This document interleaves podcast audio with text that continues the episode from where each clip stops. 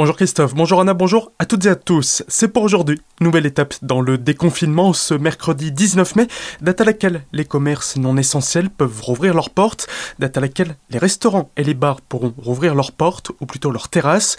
Et c'est bien là où le bas blesse entre ceux qui ont des terrasses trop petites, diminuées par une jauge à 50%, et la météo qui fait des siennes. Il faudra sûrement chercher un peu avant de trouver une table, car plusieurs professionnels attendront encore début juin pour reprendre, date à laquelle les lieux de culture pourront rouvrir leurs portes. Les musées, les cinémas ou encore les salles de spectacle, c'est le cas notamment pour les temps matin de Célesta.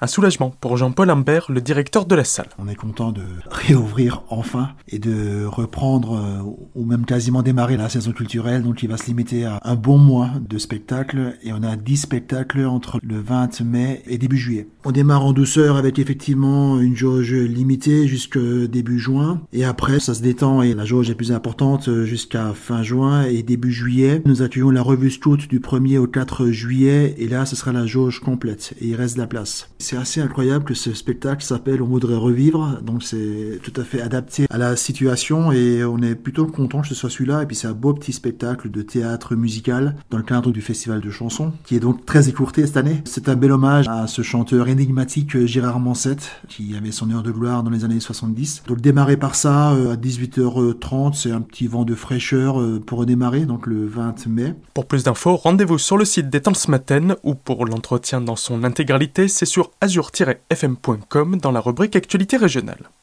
Réouverture également des ateliers ouverts de l'évasion à Célestat ce week-end ainsi que le suivant.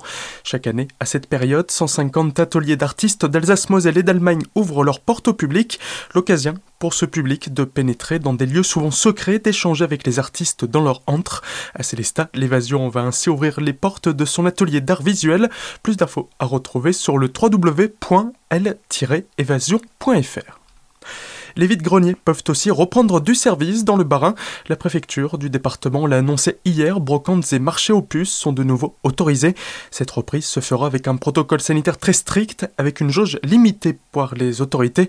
Malgré cet assouplissement, Josiane Chevalier, la préfète barinoise, ne revient pas sur le port obligatoire du masque dans les villes de plus de 10 000 habitants, et il en est de même pour la consommation d'alcool sur la vue publique dans ces mêmes communes. Élection régionale pour finir, il y a peu de temps, Eliane Romani, candidate Europe Écologie Les Verts, était de passage à Célestat pour rencontrer des acteurs culturels.